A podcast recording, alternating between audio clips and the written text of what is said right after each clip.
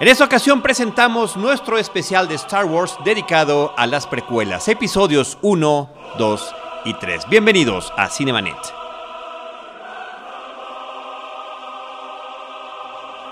El cine se ve, pero también se escucha. Se vive, se percibe, se comparte. Cinemanet comienza. Carlos del Río y Roberto Ortiz en cabina www.cinemanet.com.mx es nuestro portal, es un espacio dedicado al mundo cinematográfico. Yo soy Carlos del Río y a nombre de Paulina Villavicencio, nuestra productora, y de Roberto Ortiz, les doy la más cordial bienvenida. Y el día de hoy me toca saludar a los amigos y colegas que nos acompañan para conversar en este último especial previo al estreno de la próxima película de Star Wars, el episodio 7 el despertar de la fuerza que dirige J.J. Abrams. Me da mucho gusto saludar a Alejandro Alemán, alias arroba el Salón Rojo. ¿Cómo estás? Hola, ya vengo a esparcir el odio y, y así. Como siempre que vengo a este programa. Pues sí, y en este caso diría yo un odio, compartido. un odio compartido y justificado, que es lo más importante de todo, pero ahorita vamos a abordar ese tema. También me da muchísimo gusto que nuevamente esté con nosotros David Azar, él es colaborador de Cinemanet, pero además él tiene sus propios espacios de cobertura y crítica cinematográfica en cuarto acto. ¿Cómo estás David? Muy bien Carlos, gracias. ¿Qué hay amigos? Pues miren, eh, nada más voy a dar antes de que entremos en el tema los antecedentes. En Cinemanet, que, que, somos apasionados por el cine, lo hacemos y lo compartimos con nuestro público, pero también con, con, nuestros amigos y colegas. No somos oportunistas, ni tampoco hacemos las cosas de último momento. Eso lo digo porque desde marzo de este año 2015, que está por acabar, hemos estado haciendo una serie de especiales en torno al universo de Star Wars. El episodio 688 estuvo dedicado al episodio 4, a la Guerra de las Galaxias, después conocido como Una Nueva Esperanza. El episodio 698 es el episodio 5, El Imperio contraataca. El episodio 701, El regreso del Jedi y el episodio 6. Después hicimos en el episodio 708 las ediciones especiales, todos los cambios que a lo largo de los años y de las décadas ha hecho George Lucas a estas películas originales. Y en estos episodios nos acompañaron amigos como Mario Sekeli, Manuel Vergara, Roberto Aguilera y Antonio Camarillo. Hoy Alejandro Alemán y David Azar nos van a ayudar a comentar las precuelas de Star Wars, estas películas que se estrenan en el año de 1999 con el episodio 1, La amenaza fantasma, Alex. Además, en un año emblemático se estrena, ¿no? Porque en 99 se estrenó The Matrix, se estrenó Fight Club, este, ¿qué otras películas? Con The Matrix ya tenemos, ¿eh? con The Matrix. Y de hecho, eh, creo que fue un poco la batalla, ¿no? Entre Matrix y. Creo que cayeron más o menos. Por lo menos en México estaban muy cerca. Y, y bueno, pues yo creo que como fans de. De Star Wars, que los que estábamos eh, ya, digamos, trabajando en esa época, ya teníamos acceso a internet y demás, fue una cosa emocionantísima. Yo me acuerdo que estar en la oficina dejando bajar el trailer, que era, digo, no había YouTube. Y pues era el QuickTime desde la página original de Star Wars. y se tardaba años para ver un cuadrito así chiquitito, porque olvídense, tampoco había full screen. Para ver este primer este trailer que decía algo así como que toda historia tiene un inicio y la jalada. Y la verdad es que todos estábamos muy emocionados. Yo creo que no había nadie que no lo estuviera. Siento, eso venía yo pensando, es como que una emoción muy diferente a lo que está pasando ahorita con episodio 7. Creo que en ese entonces todavía no era tan global. O sea, ahorita lo siento ya demasiado global. O sea, vas al supermercado de la esquina y ya hay un stand con mugres de Star Wars. No, no espérate, ayer, y, ayer tuve la oportunidad de ir a un centro comercial y, oh my god, o sea, todo es eh, Todo. de Star Wars. Todo. No solamente está la reedición de las películas con unas portadas muy atractivas, déjame decirte, los juguetes nuevos, videojuegos. Bueno, vi unas computadoras, eh, unas laptops eh, que ya tienen tema, ¿no? En- Sí, en yo su- que soy del lado también de los Legos. Ajá. Ah, Este, también. a mí, o sea, yo, yo vengo coleccionando los Legos desde que soy chiquito y a mí me impacta que no recuerdo muy bien si también con las precuelas este pasó No. esto caso, pero ya están saliendo los Legos, ya están saliendo las naves, ya están saliendo personajes que ni tenemos idea de quiénes son. Exacto. Y es impresionante, o sea, la, la campaña de publicidad que ha tenido esta nueva entrega La verdad es que sí es algo fuera de este mundo. Yo también creo que tiene que ver con lo que tú mencionas acerca de ¿cómo se llama? La globalización. Esta época de la información express, inmediata. Y, y bueno, y también habla, creo, de. Para que vean que el análisis no es nada más superficial. Creo que también habla del país. O sea, a pesar de que en 99 pues ya había tratado de libre comercio y demás, y que todo en teoría era más cercano. O sea, bueno, ya no era el, el clásico de mi tío va a Caléxico y le encargabas este Fayuca, ¿no? Entonces, ahora, o sea, en, en ese entonces ya había cosas eh, que se podían adquirir en las tiendas, pero creo que ahorita es más. O sea, creo que ahorita hay un comercio global también mucho más grande y hay una economía más rampante en, en- en- en México que permite que esto suceda. Digo, igual son tonterías, pero en fin. no, no, no, ¿verdad? pero además, además eh, que el estreno es en la misma fecha en una cantidad incontable de Un países. día antes. Un día antes. Sí, sí, bueno, un día o dos, pero Bueno, ¿tú crees No, que no, no, nos no. odian? todavía, todavía en 1999 pasó más de un mes, no sé cuánto, ¿En serio? entre Estados Unidos y México. Y te voy a decir por qué me acuerdo también. Porque yo antes de empezar a, tra- a- a a colaborar en radio, antes del podcast de Cinemanet, antes de Cine Premier inclusive, eh, era yo un comunicólogo más, escuché, escuchaba Radioactivo y en Radioactivo empezaron a, regalar boletos eh, para ir a verla en Estados Unidos antes del estreno. En Estados Unidos ya se había estrenado y lo que hicieron con una marca que en aquel momento me parece que era Alcacelser era comprar un paquete de estos de tres días y dos noches a San Antonio y los boletos para el cine porque la película ya se había estrenado ya y todavía no en México. Y empezaron a hacer una serie de dinámicas y de preguntas eh, al aire en los diferentes programas y, y la forma en la que yo me gané uno de esos, fui uno de esos 10 ganadores, otro de ellos es además ahora un gran amigo mío, otro, otro compañero que también se lo ganó, fue que yo hablé, estaban preguntando que cómo es que si estaban Artudito y Citripio en esta nueva película, eh, no había ningún indicio de todo lo que sabía, de que hubieran sabido algo cuando inicia eh, una A New Hope, ¿no? La película original.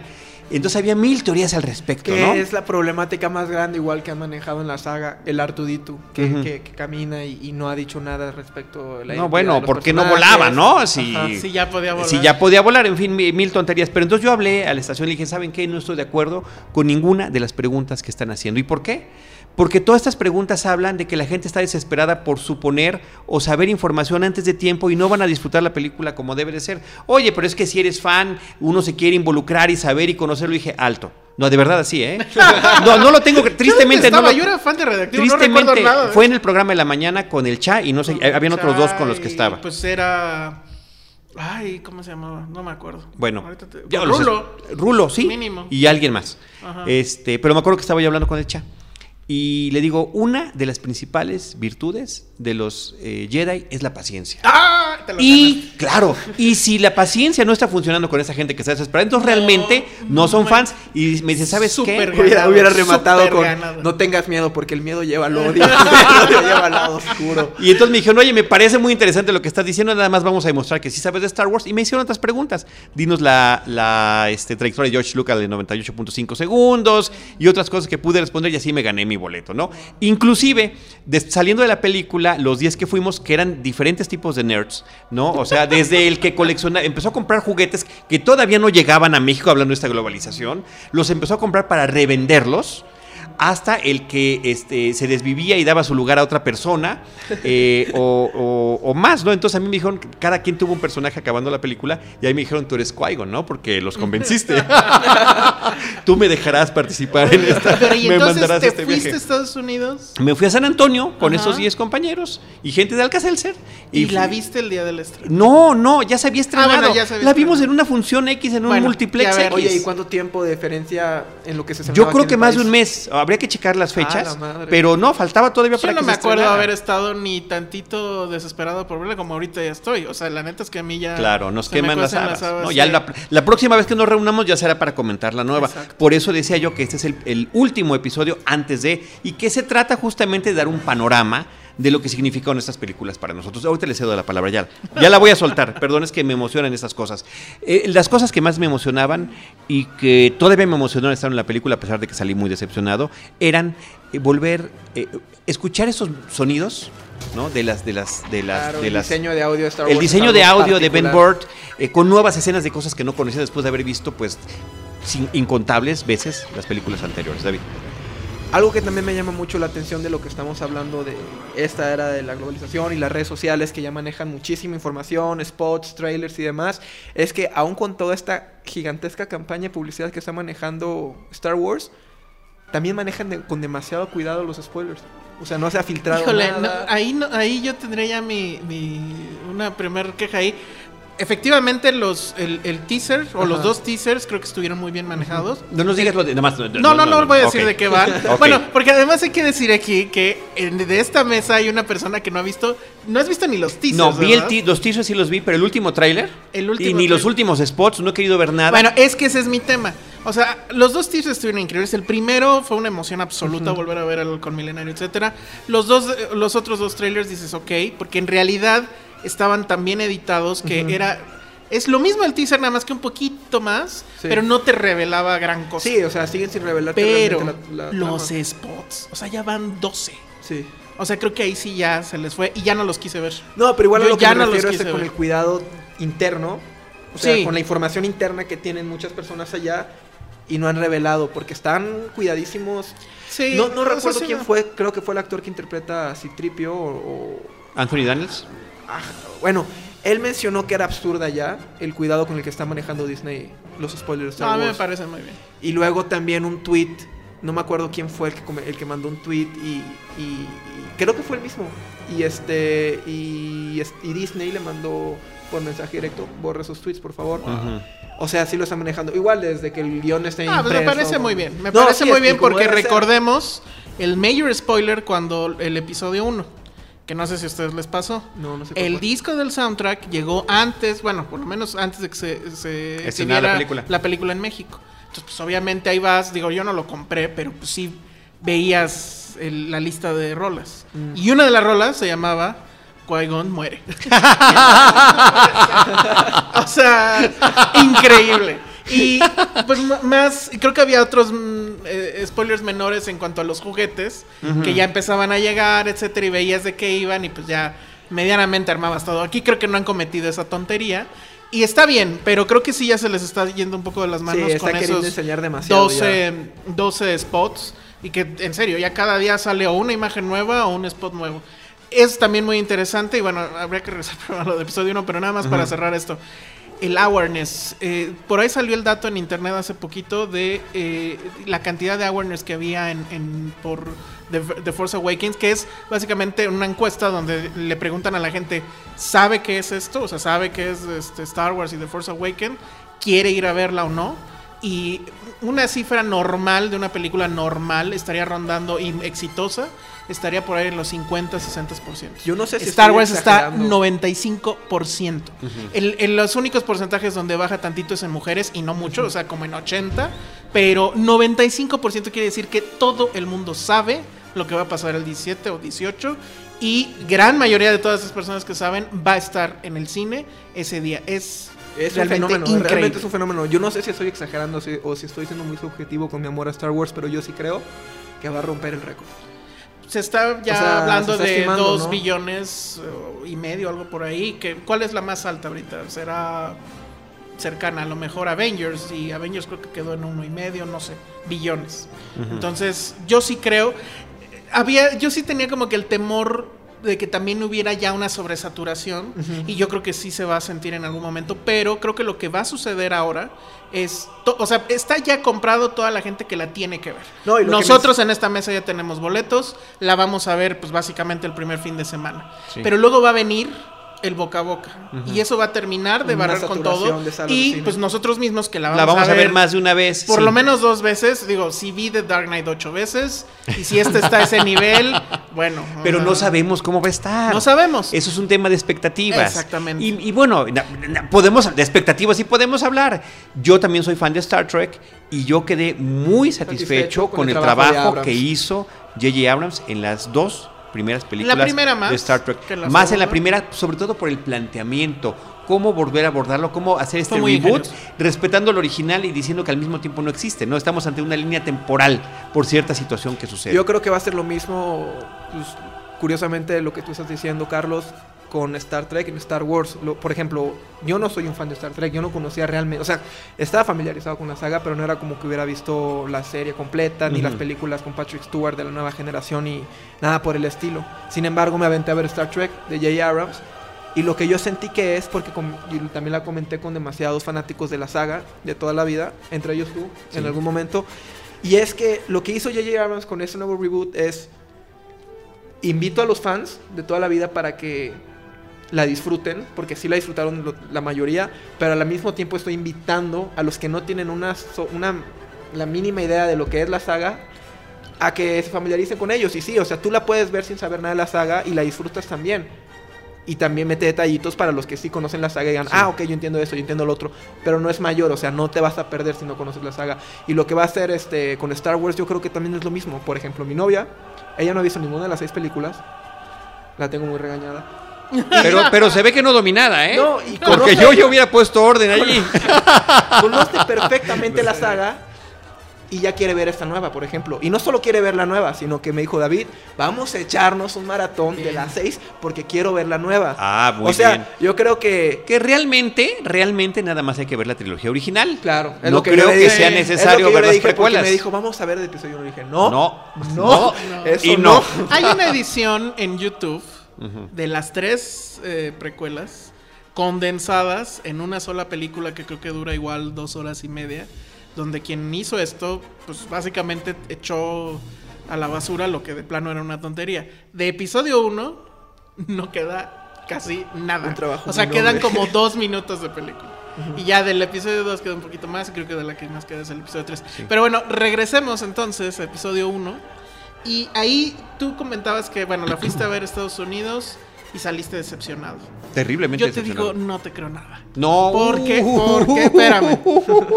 A No, lo mejor porque eres Jinn No me conoces, ¿eh? Exacto. No Este- este- sí. Qué No, triste, que qué pasa es triste. Pensé no, que nos conocíamos. No, no, no, es que, y yo creo que, no sé, o sea, tú, tú nos dirás, el, el fenómeno que yo viví es que por dentro yo sabía que estaba viendo una mierda, pero no lo quería reconocer. O sea, salí del Estabas cine en mala fe. y dije, no, sí estuvo chida y la Era- carrera oye, de los tú sí eras Pods otro, y- tú sí eras Pues otro, sí, entonces. probablemente, probablemente. 16 El, el años Alejandro después, Alemán que yo conozco hoy en día fue.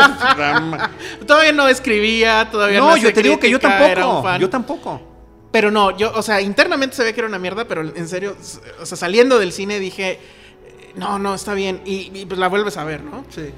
Y luego ya dices, no, sí está terrible esto, no puede ser. Pero pues así como que ya con tus amigos medio lo decías y... No sé, creo que sí había un proceso de negación, porque la verdad era increíble que estuviera O pasando sea, eres un, eso, ¿no? un crítico de closet. Pues sí, a lo mejor en ese momento era un crítico de closet. Crítico de closet. E insisto, porque era- estaba muy triste, o sea, era imposible, improbable. Muy triste. Era una cosa que dices, ¿cómo nos puede fallar George Lucas? ¿no? A ver. O sea, no puede ser. ¿Cómo, lo lo viviste? verdad? Pues mira, yo la verdad no sé si era lo suficientemente maduro para criticarlo, pero yo por los efectos y demás, oye, te digo, como mencioné antes, ya había visto primero la trilogía anterior, la original, pero sí me gustó y conforme fui creciendo fue que ya salí de mi negación, pero no, no fue tanto una negación, yo Salí creo que de mi fue negación. una, yo creo que fue ingenuidad y luego ya entré a la negación y ya luego me salí de la negación, porque de hecho, curiosamente siendo niño, digo, yo soy del 93, tengo 22 años. Disfruté mucho la, la- la trilogía, pero la primera fue la que menos disfruté, la de la amenaza fantasma. Y la que más disfruté, le comentaba Alejandro antes de grabar, fue el ataque de los clones. Yo creo que es por la secuencia que la neta, hasta ahora que la veo, la neta sí me sigue gustando mucho. En el Coliseo, la pelea de los Jedi. Y ves todos los sables en un plano general prendiéndose verde, azul, verde, azul, verde, azul. Yo creo que es una escena muy bonita, la verdad. Y te remonta a la acción original de la película. Y es padre ver que pues, tantos Jedi cuando lo que tú conocías era que estaban extintos. No, sí, que no había. Oye, pero entre Pero ellos vamos, estaba vamos, a- en vamos al uno. Vamos al, vamos al uno. A ver, ok. vamos al uno. A ver, primero que nada, eh, yo creo, creo, a ver, corríjanme, ustedes que también son fans de Star Wars, que la trilogía original trata sobre Luke Skywalker. Sí, sí, sí. El viaje del héroe es el viaje de Luke Skywalker. Sí, él es el con protagonista. Personajes queridos y entrañables, viaje, y adorados, y. Han Solo, y Leia, y No, todos los viaje, demás. es. Pero es el viaje de... y- pero ahora resulta que en el momento en que nos empiezan a entregar estas precuelas y con ese teaser que tú nos mencionabas hace rato, que todo tiene una historia previa o una- un inicio o lo que sea, pues resulta que es la historia de Anakin Skywalker y resulta que es la historia de Darth Vader. Em, Voy a hablar primero, quiero ser positivo, quiero hablar de las cosas que me emocionaban en ese momento y que creo que hoy en día son muy valiosas y las veo como oportunidades desperdiciadas. El reparto. Me parece que haber tomado a Liam Neeson y hacerlo un caballero Jedi en forma, un veterano, un maestro, me parece que es sensacional. Pero Iwan McGregor. No te terminó de gustar nunca. Y, no, me fascina. Ah. Iwan McGregor me parece un casting perfecto para un joven Alec Guinness. O sea, eh, de verdad que por más que le busco, Había esta, creo que vienen los extras de- del, del Blu-ray que hicieron el ejercicio de, de hacer más viejito, en- digo, obviamente con Photoshop o algo así, a Iwan McGregor y se parecía muchísimo a, Alec Guinness. El acento, era el los acento, manerismos. eh, Iwan McGregor es un buen actor. Y me parece que tomó muy bien el papel. Natalie Portman en papel me parecía como perfecta para ser la mamá de la princesa Leia. Y de Luke, evidentemente, ¿no? Pero uno estaba pensando en ese momento en Leia. Me parecía increíble eh, también volver a ver en pantalla grande la fanfarria de Tony Century Fox, seguida de la música de John Williams. Me parece que el tema musical del eh, Duel of Fates, ¿no? Eh, Es que es además la primera música de Star Wars que tiene coros. Me parece que sí es espectacular. Y me parece que en esta ocasión, desde el inicio de la película, podemos ver a los caballeros Jedi moviéndose como debían haberse movido quizá desde antes, ¿no? Que eran estos legendarios caballeros que podían e- evadir eh, rayos láser y pelear con multitudes entre ellos, entre ellos solos. Eh, toda esa parte a mí me gusta, me emociona eh, y creo que se pierde con la cantidad de situaciones absurdas que nos presenta la película. Primero, con un niño que se llama. Anakin, pero que le dicen Annie. Como Anita la huerfanita, ¿no? Que bueno, iba a quedar huerfanito. Eh, un, un- un gringo eh, cualquiera. Te voy a decir en qué momento me perdieron para que veas que sí salí decepcionado. Cuando le saca una muestra de sangre a Qui-Gon No, bueno. y dice que los midichlorians es lo que mide la fuerza. Ahora resulta que todo este asunto que era de fe, de fuerza, de voluntad, del orden del universo, se puede medir con una prueba de No, sangre. que es un tema de sangre. O O sea, ni siquiera es. No, los bandera elegidos. blanca, se acabó. O sea, ¿qué está pasando? Sí, totalmente. Bueno, que, que, que Darth Vader sea el hombre que construye así tripio también me parece ridículo y absurdo. Y algunas de las presentaciones verdaderamente forzadas. el encuentro entre Anakin, Anakin Obi-Wan, Obi-Wan, Anakin. Citripio, Ajá. Arturito, Arturito, Citripio. o el encuentro con Padme, que pues bueno, va a ser su esposa. Claro. Me gusta el tema, que es un tanto a lo mejor perverso, pero ¿Cuál? ¿Qué- que qué el- tema es sea un niño de no sé cuántos años y Padme pues ya está más grande. Ya es una adolescente. Sí, Sí, a sí, mí O sea, le me lleva costó- como cuántos. A mí siempre me costó este conflicto, mucho, me causó conflicto mucho. A mí ese- como me gustaba mi. Miss de Kinder, nunca tuve ese conflicto. O sea, lo entiendo. Muy bien, ¿eh? ya ves como dije que es un poco perverso. No, la verdad es que, o sea, creo que no hay nada que rescatar ahí. eh. O sea, eh, yo, yo la trilogía, lo- la, la- la trilogía de las precuelas, siempre he dicho que en, en todas hay gran cantidad de estupideces y al menos, si bien nos va, algunos instantes de grandeza. Y creo que la, la que tiene mayor cantidad de estupideces efectivamente es episodio 1 y no hemos mencionado, pero pues ya habría que El hacerlo. cáncer, Jar Jar Binks. Exactamente. Ah, bueno, Es- bueno, bueno. Imagínate, lo bloqueo. O sea, imagínate qué grado me parece tan desagradable un personaje como este que lo bloqueo, por favor. Que, que ahí también habla de un George Lucas que pues quién sabe qué le pasó, ¿no? O sea, que no sabemos qué le pasó realmente. Pues a lo mejor lo que le pasó es que le entró la paternidad muy fuerte, no sé, pero no creo porque incluso había sufrido un divorcio entre Empire Strikes Back y, y, este Return of the Jedi, y entonces pues no sé, pero definitivamente creo que se le metió en la cabeza de que esta película tenía que ser una película para niños. Lo intenta y creo que le queda una película pues extremadamente tonta. Y ecléctica también. Sí, o sea, que llena de cosas, de, de- de decisiones muy raras, que algunas de ellas, pues sí se podrían decir como, o, o podríamos decir que son, pues sí, de un visionario. O sea, finalmente se le metió en la cabeza que tenía que haber un primer personaje digital, este, que esté ahí con los humanos, etcétera, que pues es Jar Jar Binks. Y lo hace y le sale terrible por donde lo veas, o sea, desde la parte técnica, la parte del guion, eh, la construcción del personaje, etcétera.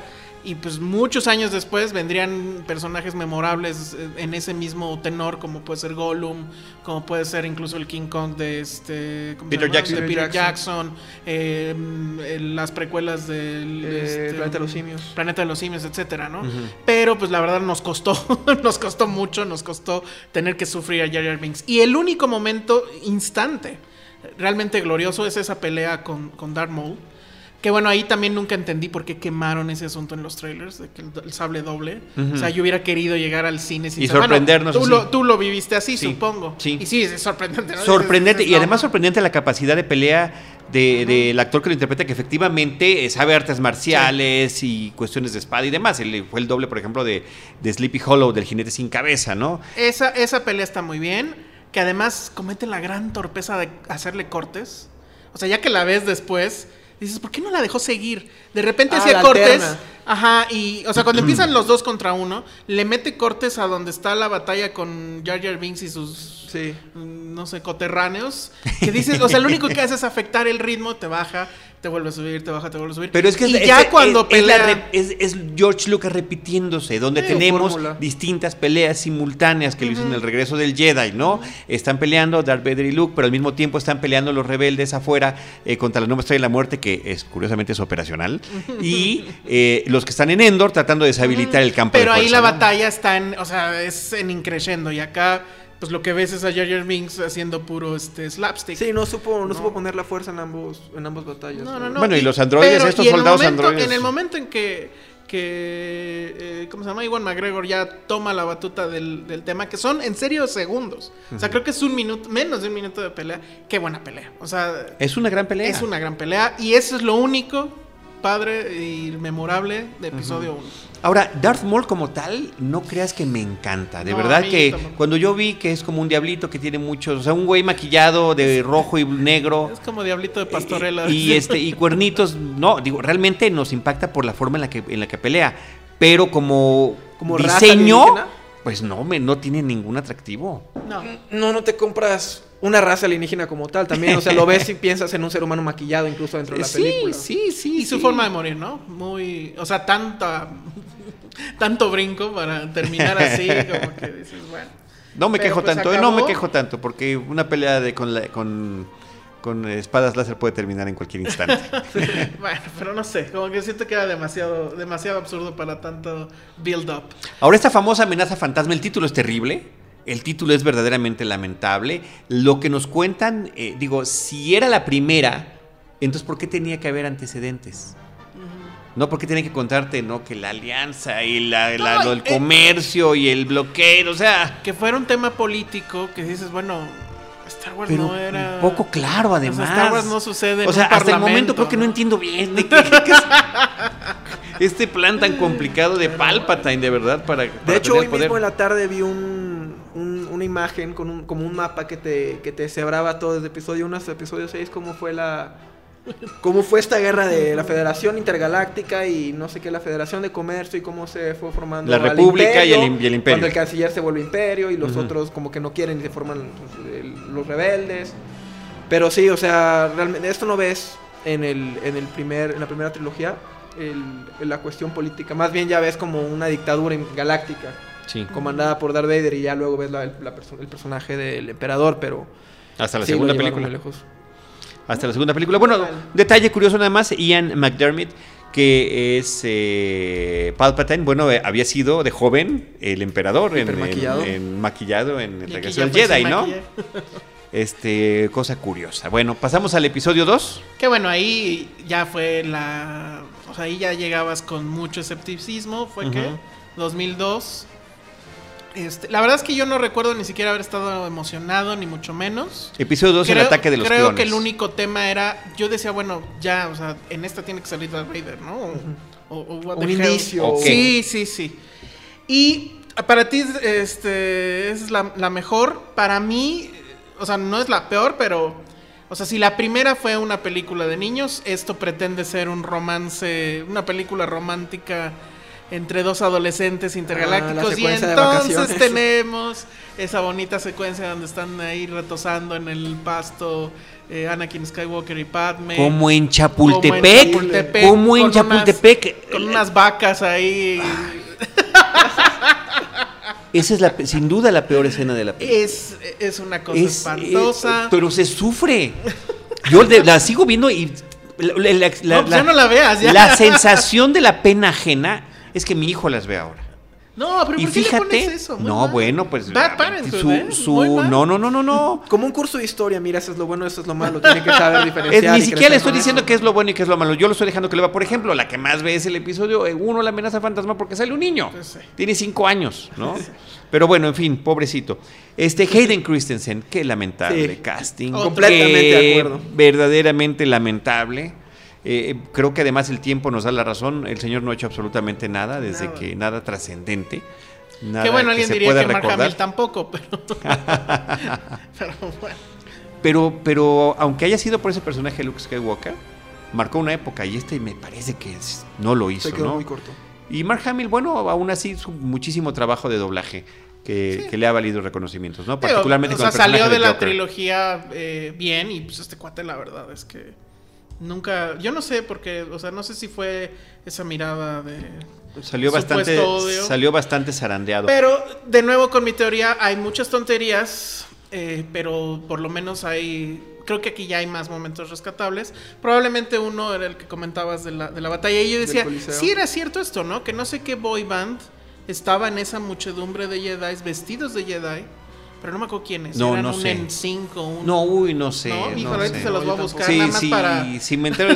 Eh, son ese tipo de para- información que si me la vuelves a decir Eso no ahorita, lo sabía, Alejandro, la verdad. se me va. Para ¿eh? que La David- un para poco que David más. ya- Bueno, ya vas a terminar. no, Pero- no mencionemos a Samuel L. Jackson.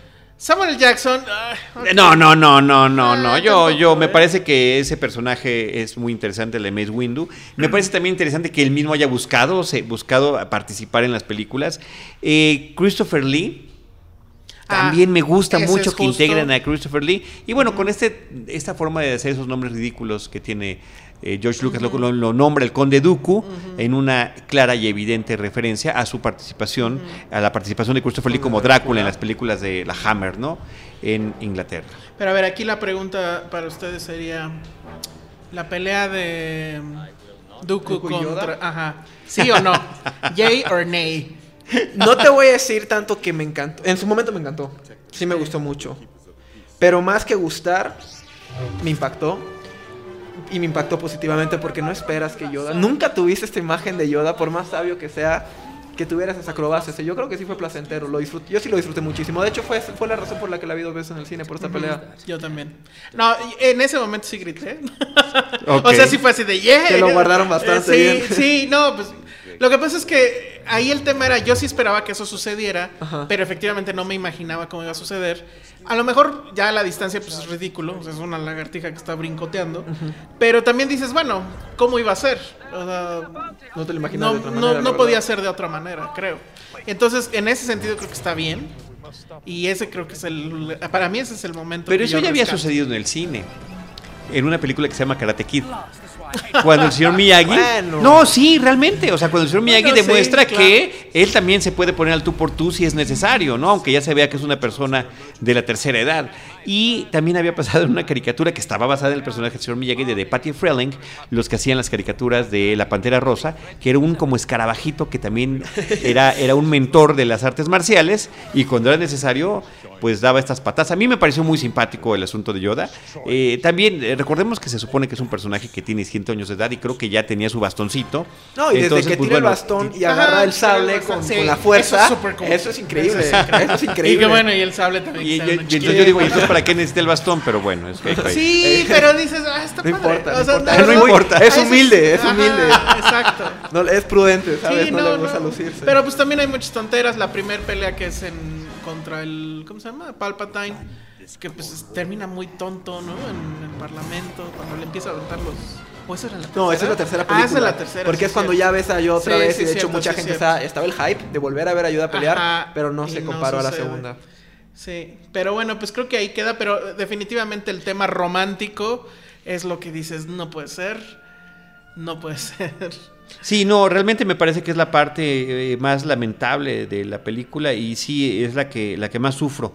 Cuando, bueno, cuando- yo sí tengo algo en lo personal que quiero comentar acerca de episodio 2. A ver, y es a ver, el venga. origen de uno de los personajes Mm. no tan presenciales, sin embargo muy queridos y, y enigmáticos de la saga, que es Boba Fett.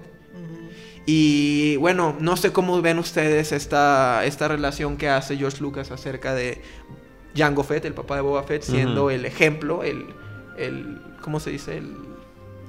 pues el que viene siendo el modelo para los clones. Literalmente el modelo original. Pues no sé, tampoco me encanta mucho la idea de, de esta situación, sobre todo porque cuando vemos eh, los Stormtroopers en las películas originales, yo creo que ya no son clones en aquel momento, ¿no? Y creo No- que algo, y algo de ello se verá en, la, en este Force Awakens, ¿no? Sí. De hecho. Pero sí, no, no pensabas nunca que adentro iba- había el mismo güey No, repetido. no. Sí, yo tampoco Y, a y- pensar y eso. eso también era otra tontería, porque la- sí se llama el ataque de los clones. No, Sí, ataque de los Ataque de los clones. Pero nunca sucede la guerra. O sea, la guerra no la ves. La guerra se quedó para la serie animada y. Para- Muy buena, por cierto. Nunca la vi. La de Muy Gendy buena, Tartakovsky, la, primera, la que salió en primera. Cartoon Ah, claro, Network. la La de Gendy sí Tartakovsky vi. es excepcional. Capítulos muy cortos. Sí, de como de 10 minutos. No, e inclusive los primeros eran de menos, eran de 3, 4 minutos. No, y, y- son, son conectores muy importantes de la saga. O sea, a veces de cosas como Sí, sí, no. la razón por la que el general Grievous tiene ese, esa tos de cáncer. ¿no? Ujú. Que, que Mace Windu le, le destruye, el, le, le lastima el corazón en una pelea que tienen personal. O sea, cosas como estas. Es algo que me gusta mucho en general de la saga. De Inclusive me parece que la cicatriz que tiene Sí, Anakin que también eh, la- se, justifica se justifica en la, esta... la serie de los clones de la caricatura. Pero te comentaba algo que me gusta. No en la versión digital, a ver, nada más muy claro. Es que hay No, dos. sí. Hay La dos. la que este, salieron en Cartoon Network. Exactamente. Hay dos guerras de los clones.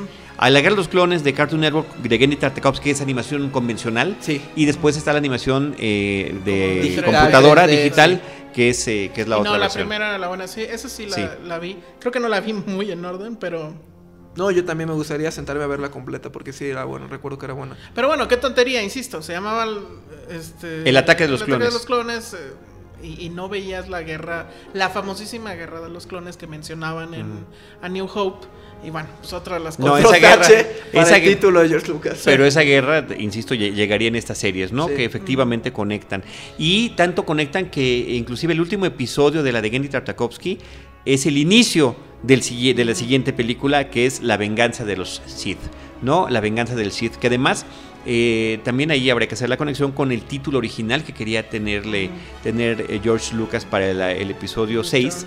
El regreso del Jedi era La venganza del Jedi. Le dijeron que era un título demasiado fuerte y tuvo que cambiarlo para el regreso y finalmente aquí ya lo puede hacer en el 2005. También hay que recordar que hubo tres años de diferencia entre cada estreno de estas películas, eh, como fue originalmente lo que sucedía con la trilogía original del 77, 80, 83 y ahora 99, 2002, 2005. Pues la tercera, ya ahí sí, ya. bueno, pues a ver ahora con qué tontería nos sale. Este, ahora sí esperamos que en esta sí debe de salir Darth Vader. Y yo sí estaba así como de, bueno, o sea, ya se va a acabar y no sale Darth Vader. Pero bueno. Eh, tonterías, pues creo que es la, eh, para mí es la más rescatable. Yo me quedo, o sea, me quedo con la pelea, pero muy, pues muy como que a fuerza. abiertos. Sí, no, porque creo que es más fuerte lo que se dice y pues la famosa frase, You were the chosen one. Pero nu- nunca me imaginé que esa pelea, que sabíamos que iba a suceder también, que fuera así, como juego de Nintendo, de que vas de una Brincando. plataforma en otra, que eso me pareció una gran estupidez. O sea, debió de haber sido una pelea pues como la de Vader con, contra Luke, ¿no? En Sí. un espacio cerrado. Y si muy quieren, forzado el tema de, de- en un planeta de lava, ¿no? Ajá, sí, sí, sí. sí, muy sí. cliché. Pero, sin embargo, yo no puedo encontrar ahorita. No, no logro pensar en el momento más tonto. Pero yo creo que el momento más rescatable para mí viene siendo la reconstrucción ya, el final, la conclusión, el, el ligamento de la vieja con la nueva trilogía, que es cómo reconstruyen a Darth Vader. Y al final se ve a sí mismo como un monstruo que Sí. te dices, ok, ya es el monstruo que hemos visto desde chiquitos. Sí, pero Y se enoja y rompe todo el laboratorio que tiene a su lado. Yo creo Pero que sí me ese- pareció muy forzado, me ese pareció. es, creo, de los peores momentos. O sea, hasta antes del no, ese es muy ridículo. O sea, A mí es sí me como gustó, Darth me Bueno, es una momento. alusión a Frankenstein. a Frankenstein, A ¿no? Frankenstein, Frankenstein. Pero son demasiado obvias y como demasiado metidas con calzador esas referencias. y además la, la forma en la que lo levantan, ¿no? Como Sí. Nosferatu Sí, también. Como ajá, Nosferatu. Exacto.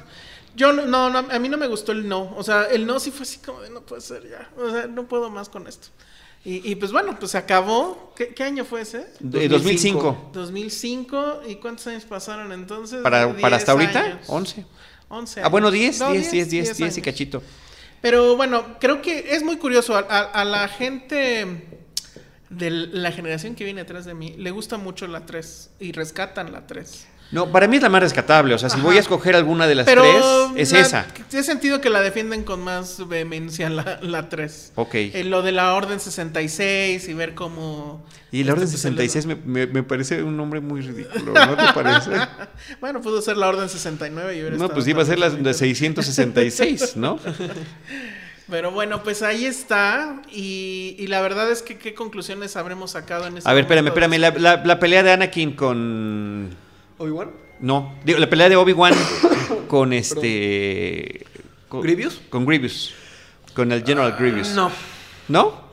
Es No. otro personaje. Digo, es curioso. Mira, mira, a mí me gusta mucho hasta cierto punto que, que se emocione George Lucas y quiera meter de repente cosas como el sable doble en- del- de Darth Maul en la primera, el sable doblado del Conde Dooku en la segunda y ahorita ya te pone un mono con cuatro brazos, semi-androide orgánico, o sea, no te- Un cyborg. un Con- cyborg. Con voz padre, eso sí. Sí, pero no... El personaje Con me mucha gustó tos, en con sí, mucha tos. pero Como yo.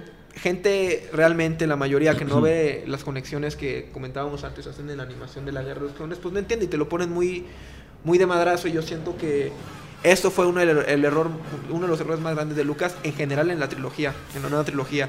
Se emocionaba con tantas ideas, tantas ideas que para él creía frescas, las metía en la película. Y al final no les daba seguimiento, porque si te pones a pensar tampoco, yo, yo siendo un fan de Boba Fett, ya no ves nada más de Boba Fett en la tercera entrega. Ves al niño en el Coliseo en episodio 2 levantar el casco de su papá. que Oye, perdón, el casco tiene la cabeza, lo cual es bastante perturbador. Sí. Lo, lo ve, lo. Y ya como que llora, no llora. Ve cómo matan al padre, incluso, que también es algo trágico. Pero en la tercera ya no ves. Yo mínimo esperaba ver cómo ya un poco más grande se ponía la armadura o cualquier cosa de un minuto. Pero no ves nada de eso. Y hasta el episodio 5 ya lo ves otra vez con su armadura oxidada. Yo siento que les faltó un poco. Se emociona mucho. No ata los cabos bien. Lo mismo pasa con el general Grievous. y bueno, también el, el shock de ver a Citrip, eh, Artudito convertido en navaja suiza. Que sí es una cosa. Ahí es cuando dices, bueno, si tenían los cohetes, ¿cuántas cosas no se hubieran resuelto en la trilogía? En, en la sí, Con los de- cohetes voladores. De entrada que y- volara él. Es- De es- entrada. Es, espantoso. O sea, insisto, hay tantas. Ahorita me estaba acordando de la pelea de mm, Dooku y. No, no era Dooku, era este. em, ay, el emperador y Samuel L. Jackson. Sí, Ajá. es en esa, ¿no? Sí, que lo Que también es electrocuta. así, Ultimate Power. Es como comercial de pilas o algo. ¿no? Sí, y, y muy telenovelesco. El personaje de Anakin ahí, no, pero sí, pero no, no Pero- puedo. pero bueno, ok. Pero sí te dejo morir. Las, las eh, pocas escenas. No de- creo que de nunca está justificado que se cambie al lado oscuro. Eh, Anakin. no, no nunca queda del todo nunca. justificado. Ni tampoco queda justificado El que muera Padme. el Es una de las cosas que, incentivo- que- que- menos me gusta. Sí, Perdón, muy, David. muy gratuito. No, tiene razón. No. Pero el incentivo más fuerte que yo le encuentro del lado oscuro a Anakin es la muerte de la mamá, que sí lo manejaron muy bien. Bueno, lo suficientemente bien, pero de ahí más sí concuerdo contigo, la verdad no como que fue muy gratuito también su, la- su pasaje al lado oscuro. Sí, sí, Muy de repente, ¿no? Muy de repente, Y todo porque repentino. tenía un presentimiento, porque tenía pesadillas. Eh, híjoles. Y luego, insisto, el tema de la muerte de Padme después de dar a luz. Ah, tú te llamarás Luke, tú te llamarás Leia. O sea, también faltó que dijeran Leia, Luke, Luke, Leia. ¿no? Los volveremos a presentar después. Después de que se den un abrazo, o sea, brinquen juntos y se den un kiko.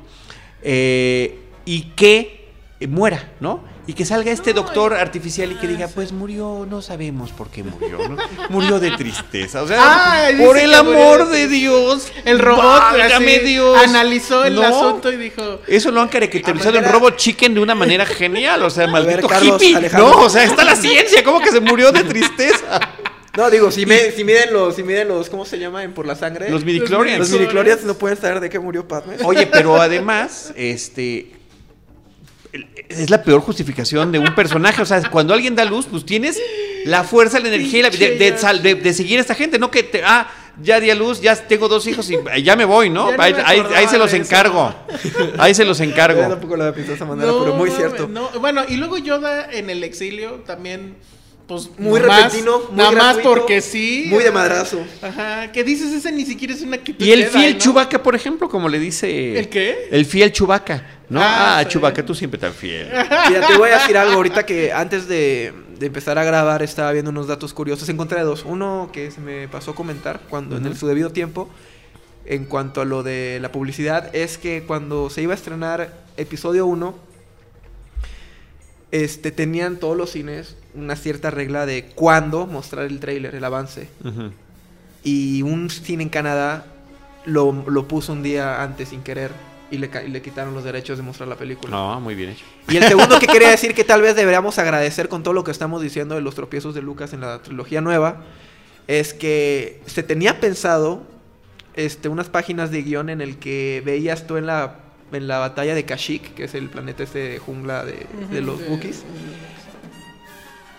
a un Han Solo de 10 años siendo criado por los Wookiees.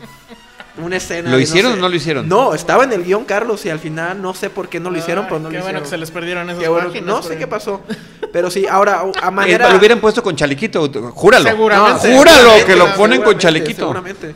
Ahora, a manera de conclusión, como introducción de conclusión, yo sí les quería preguntar. Con tantos tropiezos de George Lucas en la, en la nueva trilogía, ustedes, como Dream Team, ¿a quién hubieran metido director en esa época? Estamos Ah, hablando del pues, 99, 99 o 98. 99 la primera. 99 al 2005. No, fíjate que es algo que no me he preguntado. Tendría yo que revisar qué películas hay en esa época para acordarme. Ah, bueno, pero pues obviamente, pues ya que se resolviera el tema con, Con Spielberg. con Spielberg. Con Spielberg. que creo sí. que ya hubiera sido soluble, ¿no? Sí, sí. o sea, el tema sí. es, no, no- él no dirigió ni episodio 5 ni Ni seis. 6 Ni seis. por un tema sindical, ¿no? Que el sindicato, los sindicatos ya no querían a George Lucas por todo el relajito este que se armó de Pero fue lo mejor que pudo haber pasado. final, o sea, realmente. estuvo a muy bien claro. Yo, claro. yo- No, George claro. Lucas yo lo adoro y lo odio al mismo tiempo. No tengo esa dualidad con él. Porque él se convirtió en lo que más odiaba. ¿No? En una, en una corporación que no permitía la libertad de expresión de un cine independiente y de nuevas ideas y demás. Que todo eso lo comentamos en el primer eh, podcast especial que hicimos, el dedicado a una nueva esperanza, ¿no? Pero eh, Irving Kirchner hizo un trabajo Ah, bueno. Yo sensacional. siempre he dicho que, ok, George Lucas creó Star Wars, pero quien le dio alma fue Kirchner. Sí. O sea, increíble lo Sí, que sí, hizo sí. y yo creo que esa es realmente la piedra angular que hace que ahorita haya un episodio 7. Y haber querido abarcar esta situación de él dirigir las películas, pues bueno, finalmente yo creo que eso es lo que, lo que las dejó como están y es la razón por la que no nos gustan. Es, es, es muy... Es curioso. Creo que él sabe, lo sabe bien. Está dolidísimo. Eh, eh, o sea, él sabe que no es un buen director. O sea, él sufrió episodio, bueno, a New Hope, la primera. Yo creo que ha sido lo, lo peor que le ha pasado en la vida. Estaba a punto de morir, o sea, le dio un no sé qué ataque al corazón o algo así por el estilo. Eh, eh, ya casi el final de la filmación, ya no tenía dinero, tenía el estudio encima. Va y se las muestra a sus amigos, que pues son Brian De Palma, este, Spielberg, Coppola. etcétera, Coppola. Coppola. Todo el mundo le dice que es una basura. Solamente Spielberg es, y dentro de su gran visión, el que le dice esto va a ser un trancazo. Y bueno, finalmente lo logra. Y pues sí, con una, en una decisión muy inteligente dice, no vuelvo a dirigir. Yo no sé qué pasó aquí. Tengo entendido que sí se buscó que fuera alguien más y por X o Y Yo razones no, no se concretó para las precuelas. Y pues dijo, yo me las hago, ¿no? Pero ya dentro de este tema del, del digital completo, de que ya no, él podía revisar las escenas en ese momento, es, etcétera. es, Es, el absolute power, el poder absoluto Totalmente. que grita Palpatine cuando mata a Mace Windu. Es eso. Y el, y el no tener una visión crítica, el no tener eh, alguien que te guíe, pues hace que se, que se pierda el Bueno, camino. por ahí andaba Spielberg y pues ya también ya que le dices, ¿no? A un George Lucas en esas alturas, Necio, no sí. le vas Pero a pues decir, sí, pues mira, "Oye, este está no sé, nabo". hasta Ron Howard, o sea, Ah, bueno. Ron Howard, Spielberg, ese tipo de... Ron Howard de- ahorita, ¿eh? En noventa y tantos sí no daba un quinto. No, tampoco. yo creo que sí, yo Pero- creo que sí, yo creo que sí. Y ahora, y eso nos hace pensar tal vez ahora o reflexionar en el tema de esta decisión que parece casi mágica de- de- después de tantas eh, torpezas de vender el, el- el asunto, ¿no? De, de- de que todo se lo haya dejado a Disney. Yo la verdad es que cuando me enteré de la noticia dije, no puede ser. O Yo sea, esto va a "No puede estar fatal. Porque yo sí pensé que Disney iba a deshacer el asunto, pues haciéndolo más infantil, infantil, todavía. Este, y pues sí pensé, digo, seguramente existen, pero no los he visto afortunadamente. Este, Goofy, Mickey Mickey Mouse Mouse con sables, etcétera. No, que desde Sí hace mucho, desde, pero desde Bueno, antes. desde de- antes ya desde- existían, ahora sí sé. que desde antes, porque acuérdense que existe la atracción. esta asociación a través de los parques de diversiones, donde, donde están los personajes y las tiendas y demás. Entonces, pues en ese momento la verdad yo sí, este, pues, eh, ranteé durísimo contra esa decisión. Creo que a la distancia, y bueno, nos falta ver qué va a pasar con Hay que episodio 7. verla, hay que verla. Pero, por lo menos a nivel comercial, y ahí de vuelta, qué bien lo han manejado, que no haya spoilers. Eh, que bueno, la decisión de J.J. Abrams parece muy correcta. o sea, Parece, pero no es, no es ninguna garantía. No es ninguna Yo nada más garantía. quiero dar una referencia. Cuando dijeron que Brian Singer iba a ser la continuación de Superman, yo dije, Claro. fabuloso. Es un gran director, ya hizo películas de superhéroes, las hizo extraordinarias. Él es el que arranca una nueva etapa con una visión más oscura de, De los, de, estos, de este tipo de Más personajes madura. salido de las páginas de los cómics. Y le encanta, y es fan y lo admite. Y pácatelas, qué cosa Pero tan ahí, horrenda. ahí, fíjate, y es curioso porque a ver si no pasa lo mismo aquí. Yo creo que el problema con ese Superman es que no se quiso o no pudo desligarse del de Donner. O sea, No quería, no, querían no, no, mantener la quería- línea y pues evidentemente había que hacer un reboot. Y eso es lo que no hizo, pero tiene escenas extraordinarias. O sea, a mí de todos los Supermanes, incluyendo ¿Cuál? de Donner, el rescate del avión es maravilloso. Sí, Sí, totalmente. Esto de que de repente los eh, de, de la persona- las personas que están dentro del avión ven pasar el, el manchón rojo y azul y que de después un, un close-up a como nada más ves como ya puso un pie encima del avión, etcétera, a mí me parece fabuloso. Eh, Está muy bien armado. y pero demás. todo se echa Pero- a perder con la parte romántica. No, bueno, Ay, claro, y con muchas otras cosas. Y digo, eh, la decisión de que este hombre fuera Alex Luthor, ¿cómo se llama? Este, Kevin Spacey. Que Kevin Spacey fuera Alex Luthor, dices, bueno, eso era increíble. Parecía también, ¿no? Dices, fantástica. fantástico. Parecía Y fantástica. pues los diálogos y demás. Por Por eso eso. digo, el guion es muy malo. A ver si no pasa lo mismo. Aquí evidentemente tienes que estar ligado al canon anterior y tienes que más o menos continuar una historia. Pero bueno, yo sí tengo mucha esperanza. O sea, creo que hay muchas cosas que nos hacen pensar que no va a ser otra vez eso Pues mira, yo- que pues sucedió sí. entre y, y- y creo que la- eh, lo que nos da más esperanza es justamente eh, que no está George Lucas adentro Eh, no sé si vieron la entrevista o las entrevistas que le han hecho últimamente donde se está quejando amargamente de que casi casi Rechazaron su idea original de la nueva. sí. exacto que no Está o sea, haciendo un berrinche, sí. pero un berrinche cañón, o sea, dices, a ver, hermano, vendiste tu carro, te vas a enojar porque tu carro lo llevan a Cuernavaca. O sea, pues no, vendiste Star Wars, tienes todos los o sea, y así lo así fue el trato. Está Vete a tu casa, contar los millones y o sea, se acabó. o sea, la verdad, yo, yo creo que eso es lo que más esperanza me da. Que Lucas, al parecer, efectivamente. Ahora, qué no raro. está en nada. Qué raro se va a sentir ver una película de Star Wars que empiece sin la fanfarria. Sí. Eso ¿Qué se va a sentir. la? Pues la fanfarria de 20th fanfarria Century de Fox. la 20th Century Fox. Ah. Ya, no, ahora va a ser. A lo mejor te la puedes llevar en tu iPod. y la pones. harán, harán una fanfarria de Disney con el castillo. pensado, claro, piénsalo, primo, piénsalo. Bueno, yo también la, la verdad tengo mucha fe depositada en esa nueva entrega. Tanto por lo de Lucas, pero también deposito mucho mi fe en J.J. Abrams por sus trabajos en Star Trek. Y también por su trabajo en Super 8, porque aunque sea totalmente diferente, sí me remonta al estilo Spielbergiano. Eso estuvo muy cañón. Eso, eso yo, verdad, yo es- en- cuando vi esa película y lo dije en el podcast, wow, o sea, yo sentí que estaba en 1985. Sí. O sea, parecía una película hecha en aquel Capturó esa entonces. esencia, que era lo que quería, y ver Sí. la mano de Spielberg sobre la Que película. bueno, Ojalá. no le salió muy bien la película en sí. O sea, creo que lo más emocionante era el corto de los niñitos al final. Pero este, Muy bueno. lo, lo hace bien. Eh, su misión imposible es muy buena también. Sí, Muy buena. Sí, sí, sí. Pero la verdad es que no tiene la gran película. Y no sé si esta vaya a ser. La verdad es que sí lo dudo. Vamos a ver. Pero tiene credenciales que hablan de que es capaz, ¿no? De que, o sea, lo, lo puede hacer. Y pues vamos a ver. bueno, eh, te digo, Brian Singer venía con mejores referencias.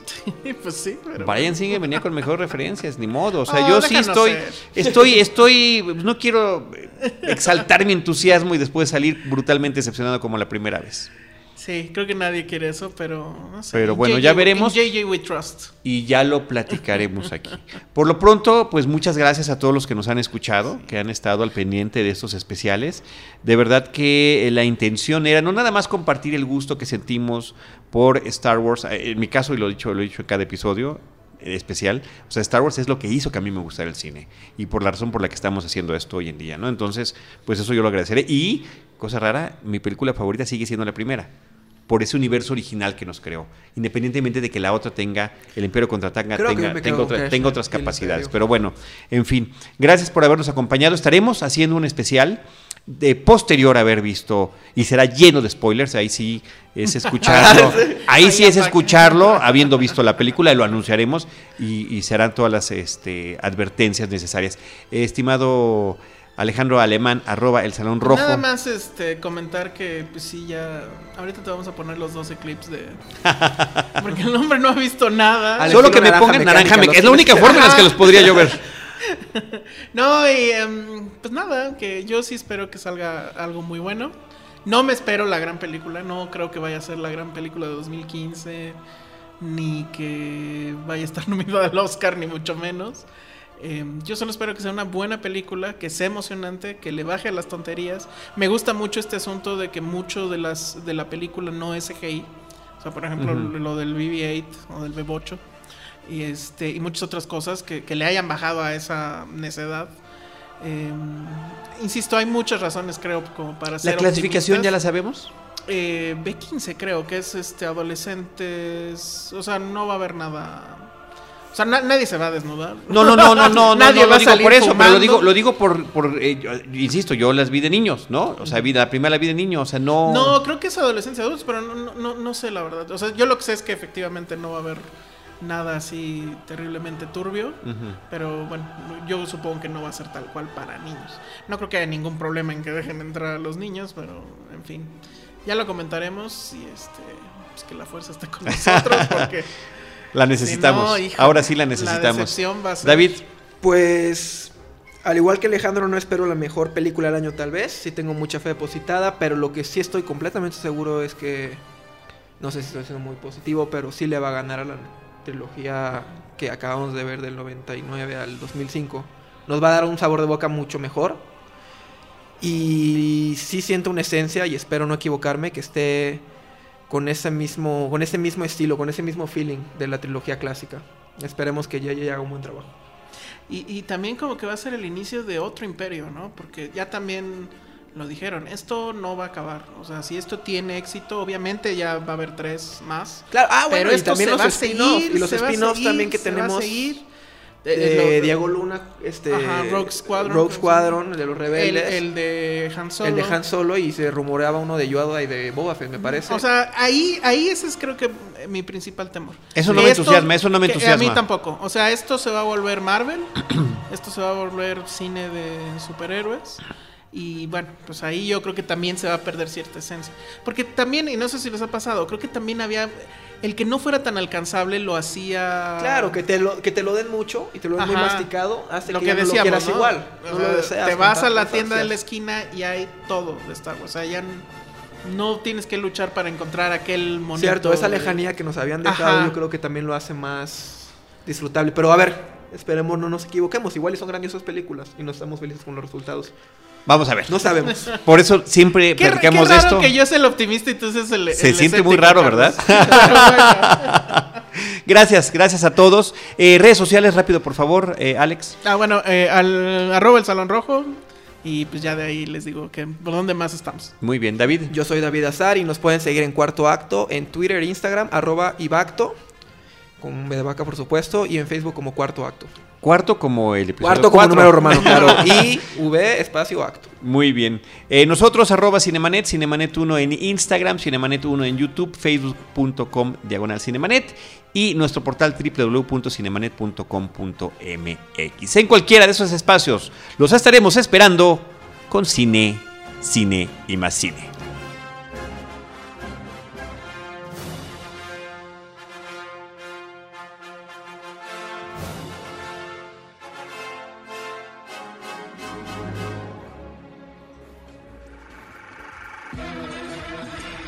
Cinemanet termina por hoy.